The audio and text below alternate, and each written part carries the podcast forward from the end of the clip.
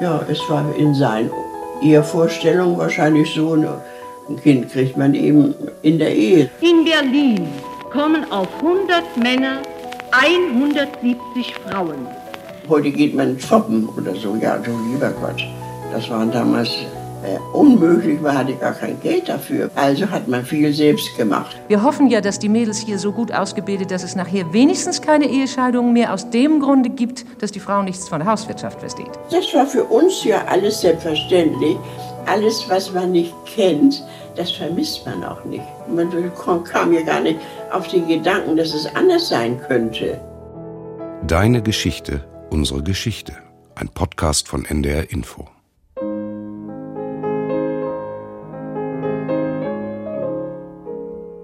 Deine Geschichte erzählt dein Leben. Unsere Geschichte erzählt von unser aller Leben. Ich habe mit Zeitzeugen gesprochen. Ich habe in den Tonarchiven recherchiert. Deine Geschichte. Unsere Geschichte.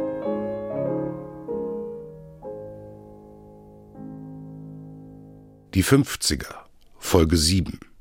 Vater, Mutter, Kind. Willkommen zum Geschichtspodcast mit Ulrike Bosse und mit Katharina Kaufmann. Der gestrige Tag, an dem im Hauptausschuss des Parlamentarischen Rates in Bonn dank der Initiative der Sozialdemokraten die Gleichberechtigung der Frau in die Verfassung aufgenommen worden ist, dieser Tag war ein geschichtlicher Tag. Die Juristin und Sozialdemokratin Elisabeth Selbert, eine der vier Mütter des Grundgesetzes im ja männlich dominierten Parlamentarischen Rat als der verfassungsgebenden Versammlung der Bundesrepublik, hatte hartnäckig dafür gekämpft und sie hatte es geschafft, dass im Grundgesetz der Satz festgeschrieben wurde, Männer und Frauen sind gleichberechtigt. Die Wirklichkeit in der jungen Bundesrepublik sah allerdings noch anders aus. Ja, und um zu erfahren, wie Frauen in der Nachkriegszeit und in den 50er Jahren den Alltag ganz konkret erlebt haben, wie ihre Beziehungen und Ehen oder sofern sie Kinder hatten, auch ihr Muttersein, dafür habe ich mit Hanna Laux gesprochen. Sie ist die Zeitzeugin dieser Folge und sie ist außerdem die älteste Interviewpartnerin, mit der ich für diese Staffel gesprochen habe. 99 Jahre ist sie nämlich alt. Ich habe sie in einem Seniorenheim in Hamburg besucht, natürlich unter strengen Corona-Schutzmaßnahmen. Und ja, das war ein richtig schönes, sehr, sehr herzliches Treffen mit ihr.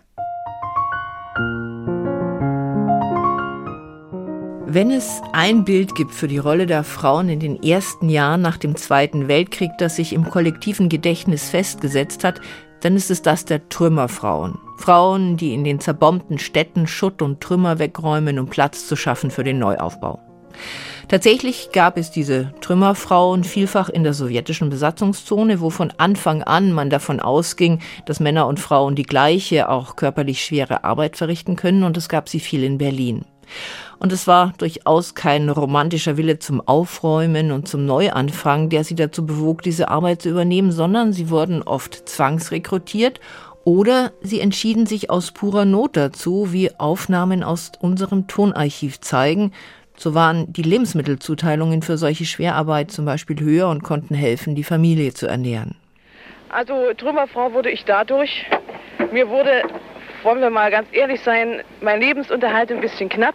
Und da habe ich mich kurz entschlossen, zur Baufirma Hagen und Co. zu gehen, mich anzumelden. Und in binnen 24 Stunden habe ich die ganze Sache erledigt und bin da habe dann am Montag Schippe und Hack in die Hand gedrückt bekommen und rauf auf den Bau hinein in die Trümmer. Also wir arbeiten acht Stunden, haben in der Zwischenzeit eine Viertelstunde Frühstück und eine halbe Stunde Mittag.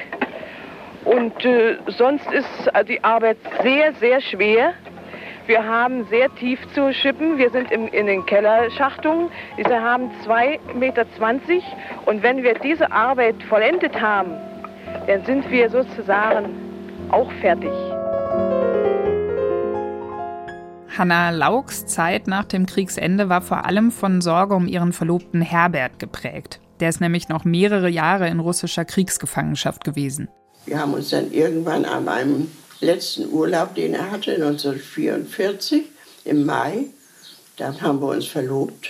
Ich habe noch hunderte Briefe von ihm aufbewahrt. Er hat mir jeden, fast jeden Tag geschrieben. Er war ja in Russland an der Front und ich ihm auch. Und die haben wir immer nummeriert, damit wir wussten, ob sie alle ankommen. ob das auch klappt. Fünfeinhalb Jahre später konnten wir es offiziell unsere Verlobung feiern.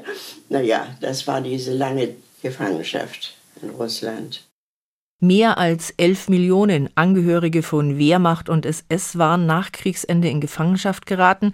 Bei einer Außenministerkonferenz in Moskau im Frühjahr 1947 einigten sich die Siegermächte darauf, alle, die noch in Gefangenschaft waren, bis Ende 1948 freizulassen. Aber die Sowjetunion schickte viele Männer erst sehr viel später nach Hause. Im Mai 1950 erklärte sie die Repatriierung der deutschen Kriegsgefangenen für abgeschlossen, mit Ausnahme solcher, die von Militärtribunalen verurteilt worden seien. Die letzte größere Gruppe von Kriegsgefangenen wurde 1955 erst entlassen, nach einem Besuch von Konrad Adenauer in Moskau. Eine Gruppe dieser rund 10.000, die es noch waren, wurde am 18. Oktober 1955 im Lager Friedland unter anderem von Bundespräsident Heuss empfangen. Hell klingt die Glocke des Heimkehrerlagers Friedland zu uns herüber, denn vor wenigen Minuten ist ein neuer Transport mit 600 Heimkehrern hier im Lager eingetroffen. Heimkehrern aus Kriegs- und Zivilgefangenschaft. Ernst sind die Gesichter dieser Männer, die mit alten, abgetragenen Anzügen und zum Teil noch mit den wattierten Jacken bekleidet sind. Und aus all diesen Gesichtern spricht das unendliche Leid, das sie in den langen Jahren, die jetzt hinter ihnen liegen, ertragen haben. Und in den Augen der Heimkehrer spiegelt sich wieder die kaum fassbare Freude, wieder auf deutschem Boden zu sein.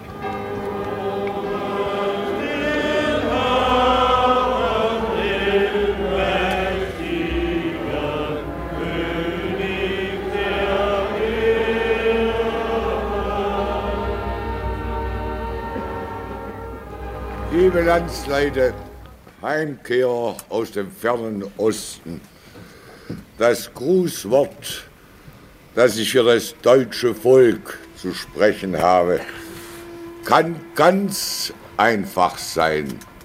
Ein herzliches Willkommen.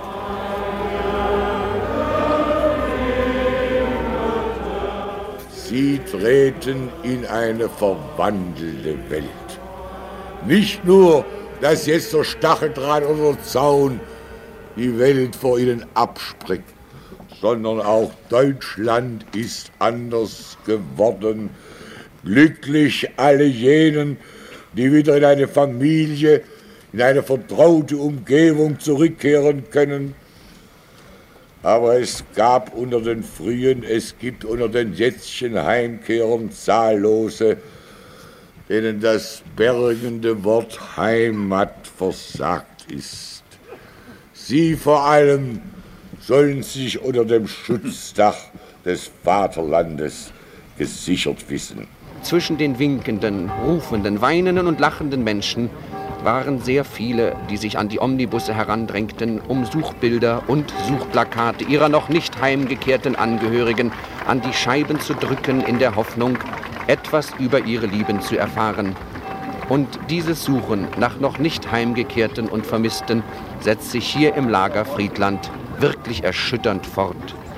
Alle Wände der kleinen Holzhäuser sind von solchen Suchbildern und Suchplakaten übersät. Tausende mögen es sein, die auf diese Weise versuchen, eine Auskunft zu bekommen. Andere wieder haben ihre Suchplakate an langen Stangen befestigt und gehen langsam durch die kleine Lagerstadt. Wundern Sie sich nicht, liebe deutsche Volksbürger, dass Sie hier nur ernste Gesichter sehen von uns. Es muss sich etwas lösen, bevor wir froh sein können. Wir sind so geknebelt worden, physisch und psychisch, dass man es noch gar nicht fassen kann, dass wir den Moment erleben, auf den wir 10, 11, 12, ja 13 Jahre warten.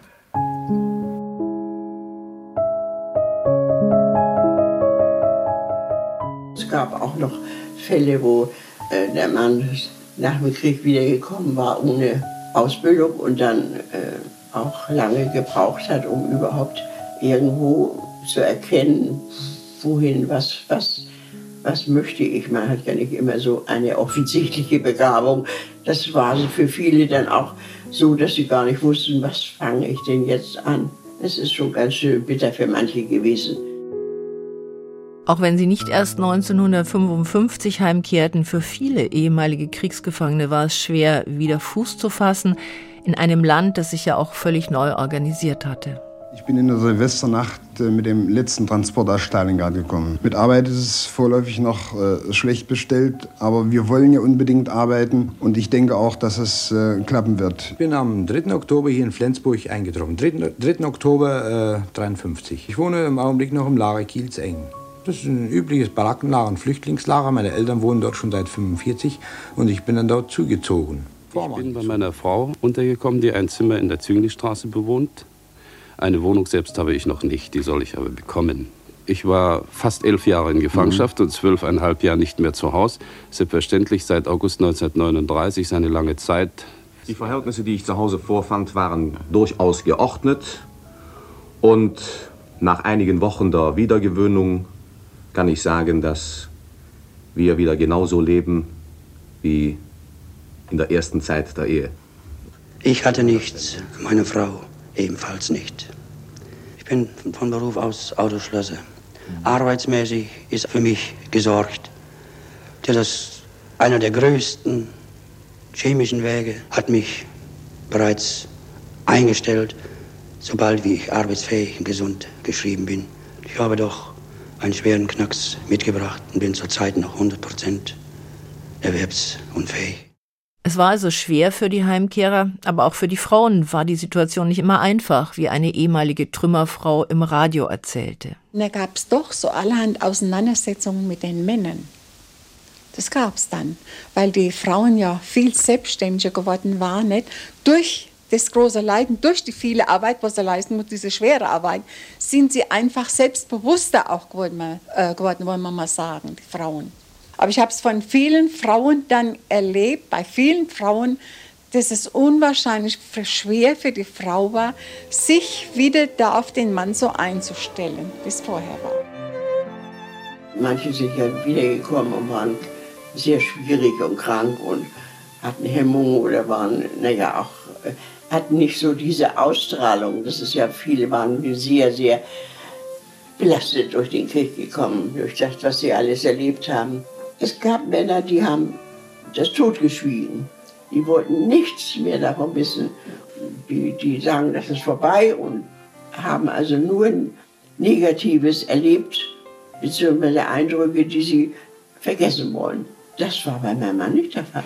Es hat ihn nicht so bedrückt, er hat immer mehr die positiven Dinge erzählt. Hanna Laux hat das im Gespräch mit mir sehr betont, dass sie ihren Mann nicht als traumatisiert empfunden hat nach seiner Rückkehr. Offenbar war es ihm in der Kriegsgefangenschaft nicht ganz so schlecht ergangen wie anderen. Er hat sogar eine Art Begeisterung für die russische Sprache in der Zeit entwickelt und auch sie in den folgenden Jahren immer wieder dazu ermuntert, Russisch zu lernen. Eine weiße Hochzeitskutsche kommt am Morgen vorgefahren und im hellen Sonnenschein steigen wir als Brautpaar ein. Hanna Laux gehörte zu den Glücklichen, deren Freund, Verlobter, Ehemann aus dem Krieg zurückkam. Denn viele Frauen hatten aufgrund der vielen gefallenen Männer gar keine Chance, dass der Traum von der weißen Hochzeitskutsche der im Schlager besungen und in der Gesellschaft als Lebensziel dargestellt wurde, für sie in Erfüllung ging.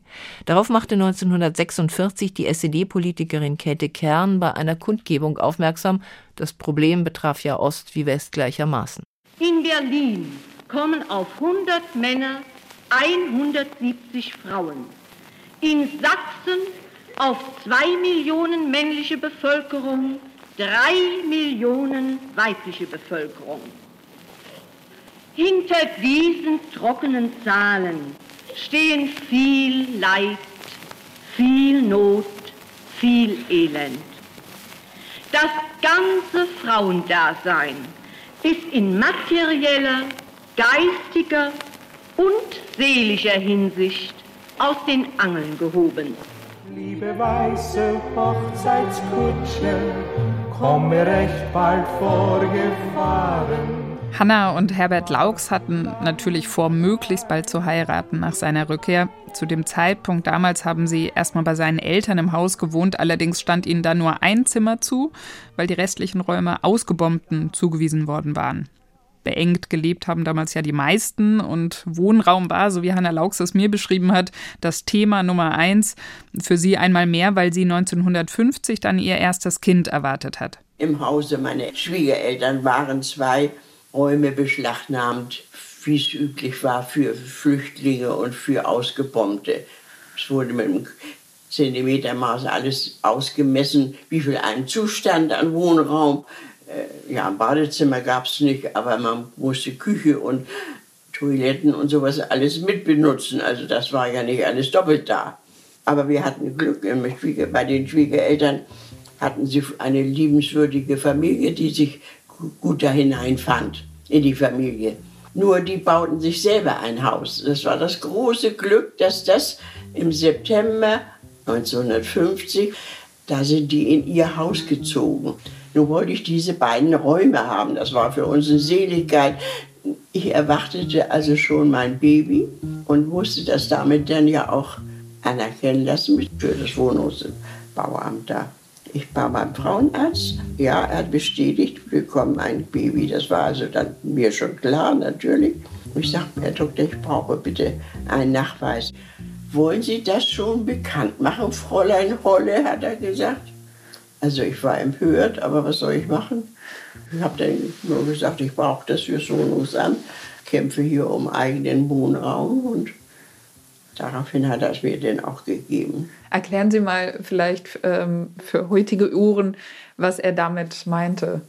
Ja, es war in seinen Ehevorstellungen wahrscheinlich so, eine, ein Kind kriegt man eben in der Ehe so ungefähr. Nicht? Also diese Vorstellungen waren in ihm wahrscheinlich noch drin. Er war nicht mehr so ganz jung. Ich war aber, wie gesagt, als ich heiratete, 28 Jahre alt. Ich war ja nur, weiß Gott, kein kleines Mädchen mehr. Nicht?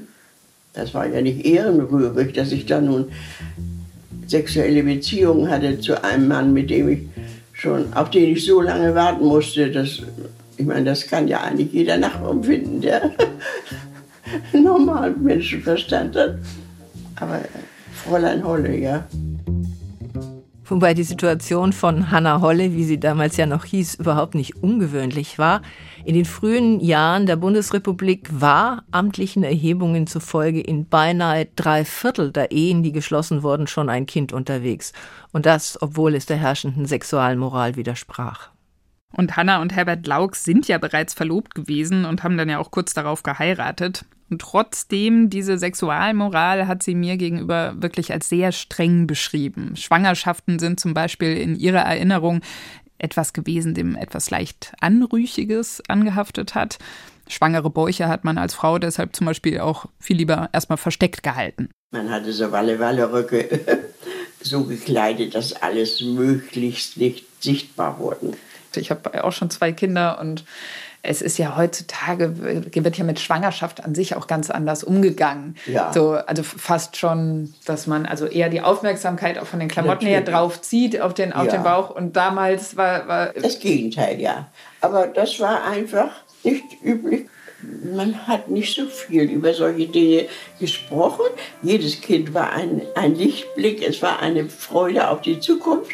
Es trug zur Lebensbejahung bei, denn wir hatten ja nur so entsetzlich viel, nur immer Tod und Elend und Not erlebt, dass wir eigentlich uns mit jedem Kind dann auch sehr freuten, das schon. Aber es war über sexuelle Dinge, habe ich mit meinen Freundinnen oder so auch nicht gesprochen. Wir waren Zopfmädchen und wir waren schüchtern und harmlos bis es geht nicht mehr, nicht? Baby, Baby, was sagst du da? Dazu bist du noch viel zu jung. Hör mal, Baby, sowas darfst du doch nicht. Ja, du darfst doch nicht lieb sein zu Peter. Hanna Laux hat mir allerdings auch erzählt, dass die Bundesrepublik da sehr viel verklemmter war als die DDR. Sie hat damals eine Freundin gehabt in der DDR, Hanne, und mit der hat sie ganz viele Briefe geschrieben und sie auch ein paar Mal besucht. Ja, und sie fand das wohl immer sehr faszinierend, wie anders es dort so zugegangen ist. In der DDR waren die in solchen Dingen ja, das Es war ganz selbstverständlich, dass sie überall an der Ostsee in ihren Steinen da alle Nacktbäder hatten. Und die Mutti, die braucht's nicht zu sehen. Und nicht nur der Umgang mit nackter Haut, Sexualität und so weiter war für Hannah Laux auffallend anders in der DDR. Auch das ganze Familienleben hat sich dort für ihre Freundin Hanne so ganz anders dargestellt, als Hannah Laux das in der Bundesrepublik gekannt hat. Die war ja inzwischen auch verheiratet und hatte auch schon gerade drei, das dritte Kind gekriegt. Und seit der Zeit haben wir uns immer, und ich war immer drüben und habe also ihr Leben miterlebt, hatte Musik studiert, also Pädagogik und musste ja dann mit die pflichtmäßig ihre Soll erfüllen.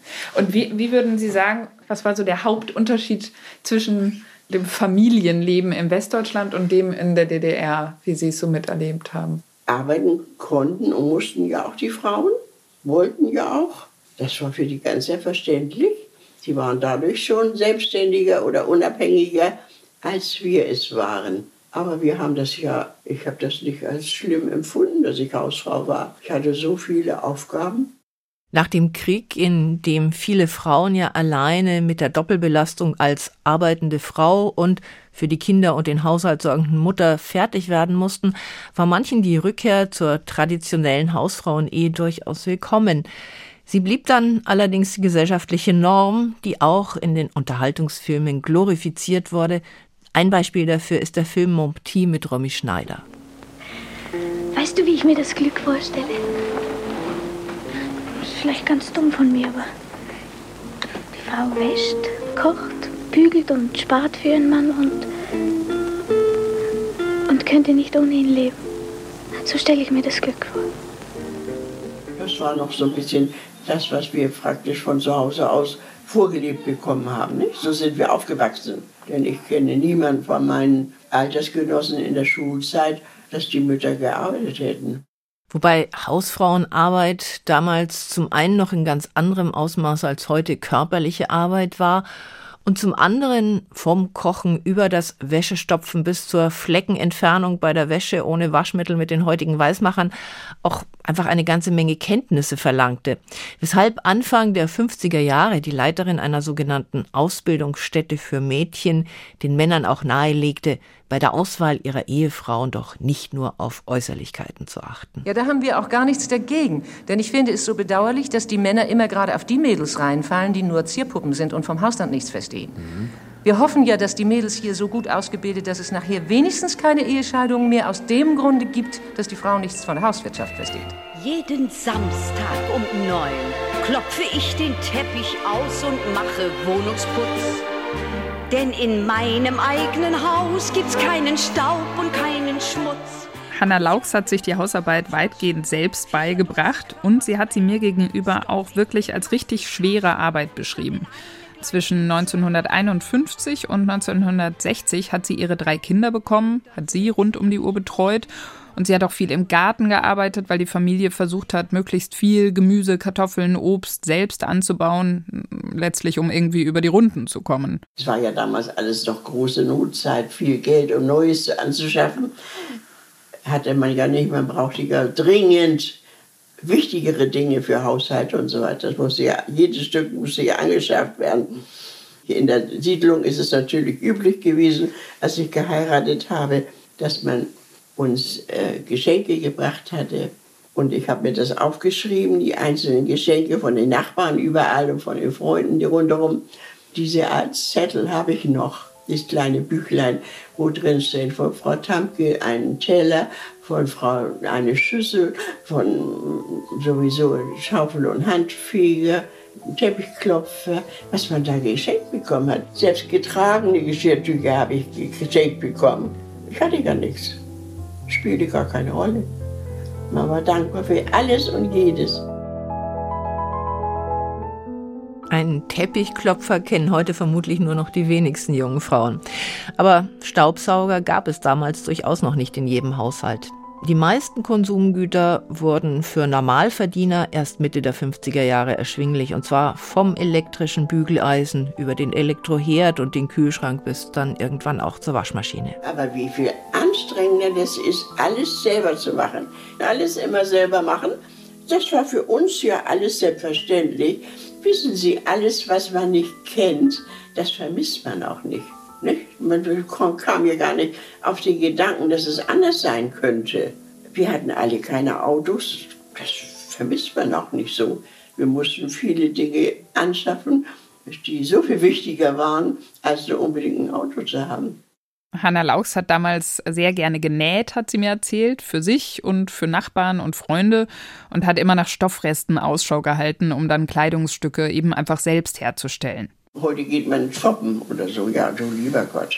Das waren damals äh, unmöglich, man hatte gar kein Geld dafür. Was gab ja schon was, natürlich dann in den 50er Jahren. Aber das musste man ja auch alles bezahlen. Also hat man viel selbst gemacht. Ich war Schneider nicht unkundig, ich konnte es auch und habe dann auch mal für andere mitgenäht, um ein bisschen Entgelt doch zu haben. Ja, ganz besonders in Erinnerung ist ihr allerdings eines ihrer ersten selbstgenähten Kleidungsstücke äh, geblieben. Das hat sie direkt nach dem Krieg genäht. Mein Vater hat irgendwoher, das hat von irgendeinem Schiff, eine sehr schöne wollene Fahne. Da habe ich das große Emblem draus, Hakenkreuzgeschichte rausgeschnitten und aus diesem roten, knallroten Stoff habe ich mir einen Rock genäht. Wenn man sich das heute vorstellt, entsetzlich. Aber ich war glücklich und ich wurde darauf angesprochen über diesen schönen Rock. Also überhaupt nicht mehr vorstellbar heute. Ne? Davon träumen alle kleinen Mädchen, dass das Glück kommt in ihr Städtchen. Davon träumen Anneli und Kätchen, dass ein Mann kommt, der sie küsst Hanna Laux hat sich im Gespräch mit mir noch sehr gut daran erinnern können, wie groß auch die finanzielle Abhängigkeit vieler Frauen von ihren Männern in den 50ern gewesen ist. Ist ja auch eigentlich klar, wenn in erster Linie die Männer arbeiten gegangen sind und das Geld verdient haben. Dafür sind die Männer dann aber natürlich auch viel weg gewesen und sind im Familiensystem als Väter dann doch eher weniger in Erscheinung getreten. Die Erziehung der Kinder, ich glaube, das war hauptsächlich eben Frauensache habe so das Gefühl, nach, was ich so in meinem Umfeld erlebt habe, dass sich die Männer eigentlich mehr um ihre Entwicklung berufliche und um, ja, um Erfolge so gekümmert haben. Ja, ich habe zum Beispiel erlebt, meine Schwester hatte ja nun schon 42 zu Weihnachten geheiratet.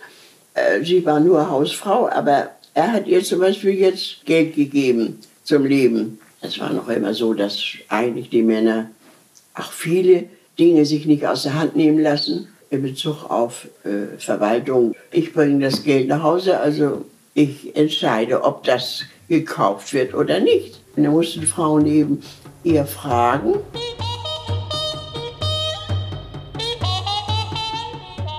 Da ging so der Witz um, dass man schreibt, statt Friseur nun so und so viel Geld, dann kostete der Blumenkohl eben 2,50. Nicht? Die Männer hatten keine Ahnung oft, was die einzelnen Dinge kosten, damit man dann die teure Geld für den Friseur da so ein klein bisschen, wissen Sie so, der Blumenkohl kostet 2,50 Euro statt 1,20 ne?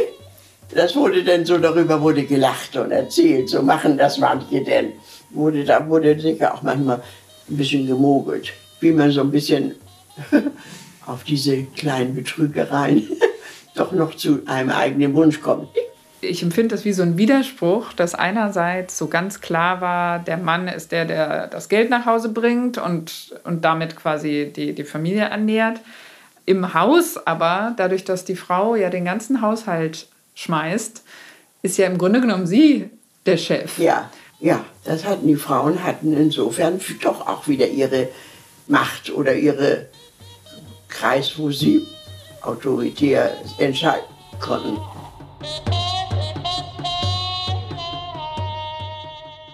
Wenn das aber so ist, wie Hanna Laux das hier sagt, dann war das eine Übereinkunft zwischen Mann und Frau. Denn in den ersten Jahren der Bundesrepublik waren die Frauen nicht nur finanziell von den Männern abhängig. Männer und Frauen sind gleichberechtigt, stand im Grundgesetz, aber es galten noch die Regeln des bürgerlichen Gesetzbuches aus der Kaiserzeit. Und danach war der Mann das Oberhaupt der Familie, der in allen ehelichen Angelegenheiten die letzte Instanz war, endgültig entschied. Ihm stand die Entscheidung über Wohnort und Wohnung der Familie zu, er hatte das Recht, das Vermögen der Frau zu verwalten, alles, was in der Ehe erworben wurde, gehörte ausschließlich ihm, und die Frau war verpflichtet, den Haushalt zu führen.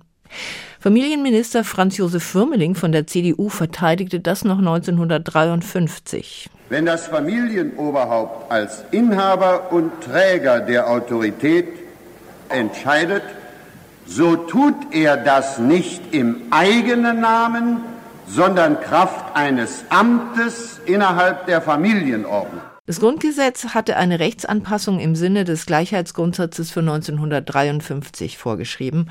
Aber erst im Jahr darauf, erst 1954, wurden überhaupt die Gesetzesanträge dazu an die zuständigen Ausschüsse des Bundestags übermittelt. Und im Bundestag stießen sie zum Teil auf völliges Unverständnis. Ein Schiff, auf dem zwei Kapitäne mit gleicher Autorität eingesetzt werden, wird sich bei ruhigem, windstillen Wetter sehr gut behaupten, das heißt also seinen Kurs ziehen. Wenn aber widrige Winde aufkommen, und dies ist ja nun im Leben immer der Fall, dann muss die Autorität in der Hand eines Einzelnen liegen. Damit will ich nicht gesagt haben, dass nicht auch beispielsweise in biologisch degenerierten Familien diese, diese Autorität der Frau zufällt. Dann weiter, noch etwas an Sie, meine sehr verehrten Damen, die Sie Ihre natürliche Weiblichkeit noch besitzen. Hüten Sie sich vor den überspannten und überspitzten Forderungen und Parolen gewisser emanzipierter Frauen. Und denn vergessen Sie nicht, diese Frauen werden nicht den Schaden erleiden, den Sie dann haben indem ihnen nämlich der letzte Schutz gesetzlich und kavaliersmäßig gesehen von Seiten der Männer versagt bleiben wird, zugunsten einer sehr zweifelhaften, aber in jedem Fall unbiologischen Gleichverpflichtung. Denn dies resultiert ja zwangsweise aus der Gleichberechtigung. Das haben wir jetzt sehr lange gehört, aber ich finde es einfach so ungeheuerlich, dass ein Bundestagsabgeordneter sich hinstellt und solche Thesen vertritt. Also heute wäre das natürlich Gott sei Dank nicht mehr denkbar und Emanzipation und Weiblichkeit schließen sich auch nicht mehr aus. Aber so war das damals. Erst 1957 wurde ein Gleichberechtigungsgesetz verabschiedet, das den Frauen dann zum Beispiel auch erlaubte, ohne Zustimmung des Mannes zu arbeiten. Allerdings mit der Einschränkung, wenn das mit ihren Pflichten in Ehe und Familie vereinbar ist, wie es hieß. Ja, bis sich das im Bewusstsein der Familien wirklich durchgesetzt hat, da hat das wirklich noch etwas gedauert. Bei Hannah Laux zum Beispiel war es so, dass ihr Mann Herbert ihr viele Freiheiten gelassen hat. Das hat sie sehr betont. Er hat zum Beispiel auch die Buchhaltung über die Familienfinanzen komplett ihr überlassen. Das gab es also auch. Aber am Umgang zum Beispiel von ihm mit seiner ältesten Tochter Hilke hat Hannah Laux dann eben doch bemerkt, dass er zum Teil, naja, sagen wir mal, eben auch ein konservatives Frauenbild hatte. Ich weiß noch, dass wir, als der erste Geburtstag war oder so, und dann hat, haben wir so wohlgefällig unser kleines Würstchen angeguckt. Und ich weiß, dass er gesagt hat, naja, zur Gymnasium kommt sie, aber studieren braucht sie gar nicht. Die ist so ungefähr ich sage nein. Also ich habe mich mit ihm dann nicht doll, aber gestritten. Ich sage, tu, da habe ich aber ganz andere Vorstellungen. Wenn das Kind begabt ist, dann soll sie selbstverständlich genau wie jeder Junge studieren. Die Kleinfamilie mit dem Vater, der das Geld verdient, und der Frau, die sich um Haushalt und Kinder kümmert, war das gesellschaftliche Ideal, allerdings das musste man sich auch leisten können. Die Statistiken zeigen, dass der Anteil der berufstätigen Frauen von den 20er Jahren bis in die 80er Jahre relativ stabil bei etwa einem Drittel lag. Und wie wir es auch heute noch beklagen, arbeiteten die Frauen auch in den 50er Jahren und danach überwiegend in schlechter bezahlten Positionen als die Männer. Hanna Laux hat es einfach dabei belassen, den Haushalt der Familie zu leiten. Es gab auch keinen finanziellen Druck. daran was zu ändern, denn ihr Mann hat eine sehr gut bezahlte Stelle dann bekommen als technischer Kaufmann. Dadurch, dass mein Mann sehr gut verdient hat, das hat uns natürlich sehr viel leichter gemacht, das Leben, ja. Und dass wir dann schon so schön reisen konnten, das war eigentlich nicht so ganz üblich. Die ersten fuhren etwa mal nach Italien, das war das große Sehnsuchtsland. Wir durch die Geschäftsbedingungen, die mein Mann mit Jugoslawien hatte, sind wir eingeladen worden und haben dann auch ganz wunderschöne Urlaube. Es war aber noch nicht so sehr üblich. Und woran haben Sie es noch festmachen können, dass es einen Aufschwung gab und dass ein bisschen die Zeit des Darbens langsam zu Ende das, ging? Das wurde sichtbar durch, dadurch, dass die Leute auch, viele haben sich ja erstmal schon Motorrad angeschafft oder Motorroller oder so etwas. Und das war dann so, dass solche Wünsche ja dann doch sehr groß waren.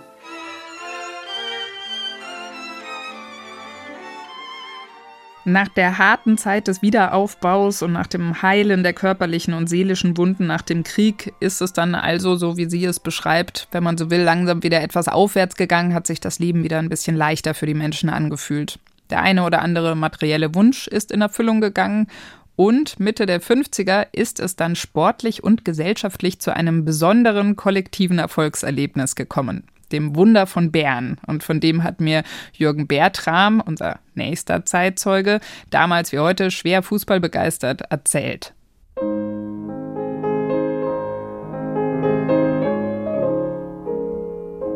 Wie das war 1954, als Deutschland die Fußball-Weltmeisterschaft gewann und was das bedeutet hat für das Land, darum geht es in der nächsten Folge von Deine Geschichte, unsere Geschichte. Dank an Hanna und Jonas, die diese Folge des Podcasts mit uns produziert haben. Diese und alle anderen Folgen von Deine Geschichte, unsere Geschichte finden Sie und findet ihr in der ARD Audiothek. Fotos, Filme und Texte zum Podcast gibt es unter ndr.de-geschichte. Ganz wichtig, über Feedback und Anregungen freuen wir uns unter der E-Mail-Adresse deinegeschichte.ndr.de. Deine Geschichte in einem Wort geschrieben. Bis zum nächsten Mal. Bis dann. Tschüss.